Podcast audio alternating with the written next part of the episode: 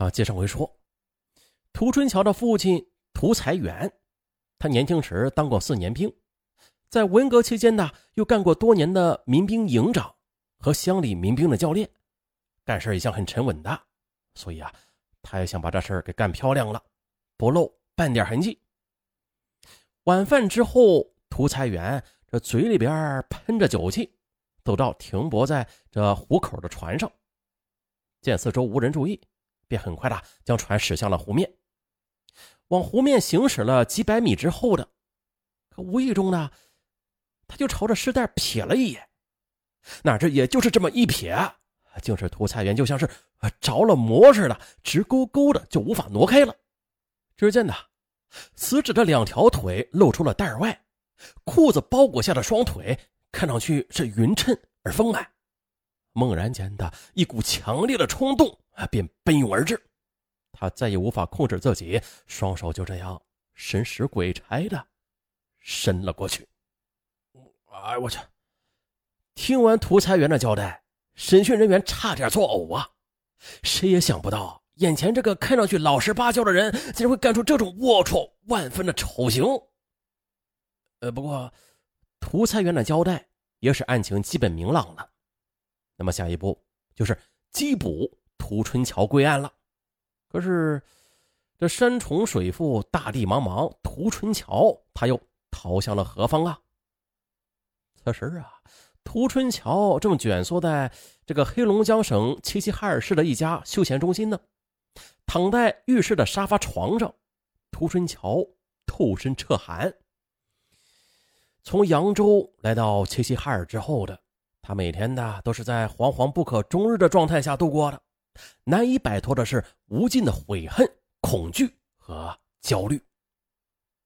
野花上床，家破人亡，想不到啊，与张新慧交往竟是今天这样的结局。恍惚之中，他仿佛又进入了过去的时空。二零零三年三月，涂春桥在齐齐哈尔的一家建筑工地上做钢筋工，一天的。他在工地附近一家叫松花江的休闲中心泡澡御寒时，与张新慧认识了，并且有了第一次的性关系。张新慧是本地人，今年二十二岁，是一名按摩小姐。在这次缠绵中，他对涂春桥说：“呀，他母亲患有肝硬化，治病是花费了很多钱，欠下了不少债务。家里这住房小，他想搬出来住。”叫涂春桥支付费用，当时涂春桥没有答应。可几天之后，当张新慧打电话来时，涂春桥心动了。啊，张新慧正值是青春年华呀，美艳动人，善解风情啊，这表面上胜过家中的妻子百倍的。于是他就花了一百元钱的房租啊，将这个张新慧就安置在一家出租屋内，哎，玩起了近乎藏娇。可是，直到几天之后的，当派出所查获认定其行为是卖淫嫖娼时，又受到了罚款一千五百元的处罚。哎呀，出了派出所，涂春桥就耷拉着脑袋呀，回到工地上。这工地上人已经知道他的丑事了。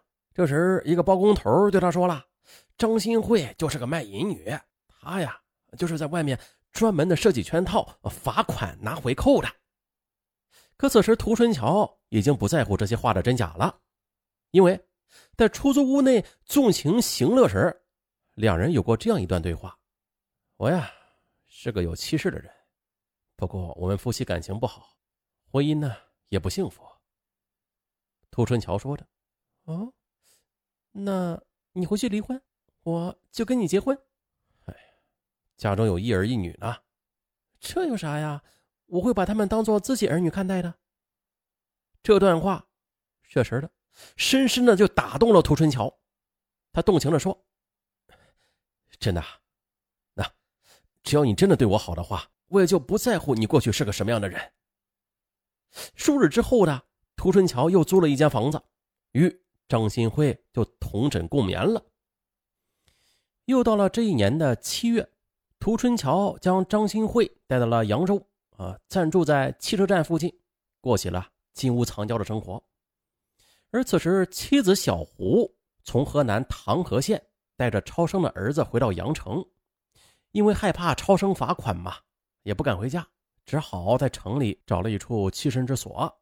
啊，那时候要个孩子挺不容易的啊！你看，挪到现在是吧？啊，你得求着我生啊，我还不生呢。那张新慧叫涂春桥与妻子离婚，并跟他说啊，将其儿子送给别人，因为他想结婚之后再生一个孩子。涂春桥离婚的要求却遭到了妻子的拒绝，可是呢，他却以家里负担不起为由，狠心的将儿子送给邻乡的一户姓徐的人家去抚养了。在林玉业十分发达的扬州，这外表出众的张新慧更是如鱼得水了，很快的便站稳了脚跟并且在一家休闲中心当起了按摩小姐的领班张新慧呢，特别的年轻漂亮，嗯，漂亮到啥程度啊？这么说吧，就是她上班的这个中心啊，还特意的将她的照片放大成真人大小一样，摆放在门前做广告宣传牌，可想而知。啊，美女一个。可是这时光一天天的流逝，张新慧悄悄的也是发生了变化了。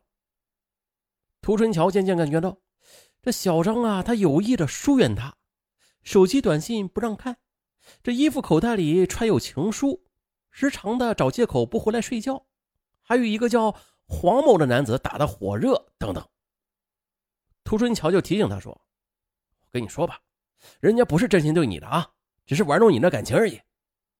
可是张新慧却冷不丁的回敬一句：“我的事啊，你少管。”哎，这一切啊，令涂春桥十分沮丧，以至于产生了去跳江自杀的念头。只是缺乏勇气，半途而废了。涂春桥感到了危机，决心带着张新慧离开扬州，回东北打工。但是张新慧却不情愿。是吧？我吃不了那个苦了，要回你自个儿回吧。于是三月十四日晚的，他叫张新慧一道的去老家去取行李。黑暗中，两人在乡间的小道上一前一后的这么走着。我不是跟你说了吗？我不要你与姓黄的在一起，你偏不听。这涂春桥开口道：“不关你的事儿。”张新慧没好气的说：“我跟你在一起啊，特没劲。”不是，你说这话也太没良心了吧！我为了你，我是妻离子散的，家不像家，人不像人的。涂春桥说着说着，这情绪就上来了，点着一支烟，深深的吸了一口。哼，你不是对我说山盟海誓，说只要与我在一起，什么都不在乎吗？张新慧反击道：“我记不得了。”涂春桥愤愤的说，这心里也是泛起了悔意。你呀，还是把自个儿的事管好吧啊！说离婚，到现在都没有离掉。不是，这离婚它不是一件简单的事啊，要支付给小胡好几万呢。这涂春桥也急了，哼，操他娘的，我去干死他！干一个保本，干两个赚一个。张新慧忽然恶狠狠地说着：“你拉倒吧你，小胡不在家。哼，那我就干他女儿去，让他痛苦一辈子。”黑暗中，张新慧一边叫着，一边从身上挎包的夹层中掏出了一把防身用的尖刀。涂春桥了解张新慧的脾性，知道他是说一不二的人，曾经在齐齐哈尔与人打过架，动过刀子呢，还把人捅伤了。此时一听说要对女儿动手，他也急了，立刻的就转过身去，将刀夺在手里，手握尖刀，涂春桥热血沸腾，情绪激动。就是这个魔鬼一样的女人，为了他儿子送给了人家，这妻子快要离婚，还有自己挣的钱全部的都给了他，家务事儿自己全包，他却在外边跟别的男人好上了。想到这儿，涂春桥歇斯底里的叫了一声：“这样窝囊的日子我再也不过了！”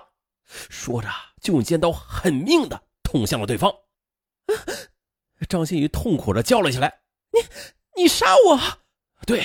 我杀你！杀你！我杀你！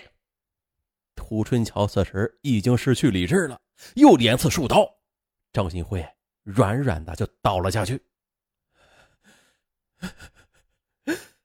我伤人了，我杀人了。此时，涂春桥坐在田埂上大哭起来，哭了好一会儿，这情绪稍定之后，涂春桥便把张新慧的尸体又拖到村组的工房里，回家睡了两三个小时之后的，又悄悄的出来，用菜刀将尸体剁成了三块，装到了蛇皮口袋。啊，这是涂春桥的犯罪过程。不过他这会儿还没有被抓住呢。在此之前呢，指挥部已经通过省公安厅与骑士警方取得联系，请求协查。这骑士警察呀，也是经过工作发现了这个涂春桥离开工地之后的就突然消失了。不过尽管这样，指挥部还是决定啊，派人前往齐齐哈尔市，进一步的做好查控工作。这日中午，村民老徐向派出所民警报告说，这涂春桥打电话给他在北京打工的儿子小徐。索要欠他的五千元的债款，这一信息令指挥部喜出望外，涂春桥啊，终于是露脸了。于是呢，指挥部便要求老徐父子配合公安机关稳住涂春桥，另一方面又电告行进途中的追捕小组改道前往北京。次日上午的，小徐告知，这涂春桥约他当日傍晚到他所在的工地上去取钱，而这时呢。已抵达京城的追捕小组立刻呢与当地警方取得联系，共同拟定了伏击抓捕方案。一张大网就张开了，等待着猎物的自投罗网。到了傍晚时分，涂春桥没有出现；到了晚上八点，涂春桥还是没有出现。指挥部就分析，涂春桥可能是被吓破了胆吧，由此就放弃了取钱，另逃他乡了。那么。涂春桥下一步应该是逃向何处啊？指挥部分析，他逃往河南省唐河县的可能性比较大，因为啊，涂春桥曾经在河南打过工，对当地的情况也很熟悉。这只是其一，其二，他的岳父家也在唐河；其三，他的姐姐姐夫也在唐河附近的油田工作。省公安厅对此案也是十分的重视啊，于是便派员前往河南去协调抓捕工作。这追捕小组赶到唐河之后，与当地警方这么一道，对县城进行了严密的布控。又经过严密的走访和调查，十四日下午二时十分的追捕小组获悉，这涂春桥住进了省政府第二招待所。一刻钟之后，民警们就迅速的控制了招待所的所有出入口。涂春桥此时正在二零三房间呼呼大睡呢。到了唐河之后啊，他的心情也是似乎的放松了很多，所以此时才能安心的睡下去。腾腾腾，几下轻轻的敲门声将他给惊醒了。谁呀？涂春桥警惕的问着。啊，服务员，送开水。哎，这门外是一个姑娘的声音。这门上不是挂了“请勿打扰”的牌子吗？妈的！于是啊，他就由着惺忪的眼睛，很不情愿的将门给打开了。也就在此时，服务员就闪到一边了，几名男子却如猛虎一般的就扑了上来，三下五除二的就把他给摔倒在地。为首者又摁住他的头部，问道：“说叫什么名字？”“涂涂春桥。”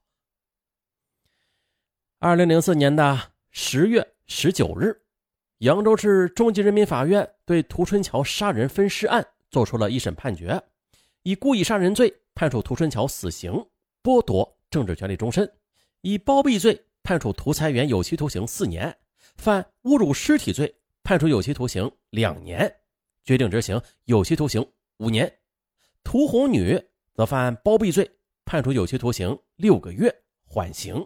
一年。二零零五年一月十七日，涂春桥被执行枪决。据说在临刑前的，他向法官交了一份悔过书。这文中有这样一句话：一个人无法把握自己的情感，就会遭致灾祸；荒淫纵欲会使人走向毁灭。啊，他这个悔过书啊。总结的很好，啊，就是给尚文省事了。啊，不得不说，啊这是用生命换来的人生箴言，字字值千金。好了，本案就到这儿吧。我是尚文，咱们下期再见。